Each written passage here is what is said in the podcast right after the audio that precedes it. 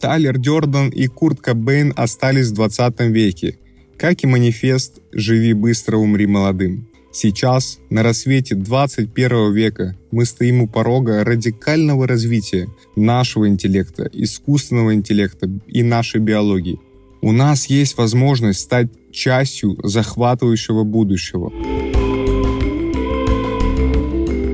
Привет, я Кирилл, и это «Пересборка». Подкаст о том, как перестроить жизнь и начать заботиться о себе сегодня, чтобы жить более 100 лет полноценной жизнью. Здесь я разбираюсь, как привычки формируют нашу жизнь и что происходит, когда мы их изменяем. Я не эксперт, я экспериментатор.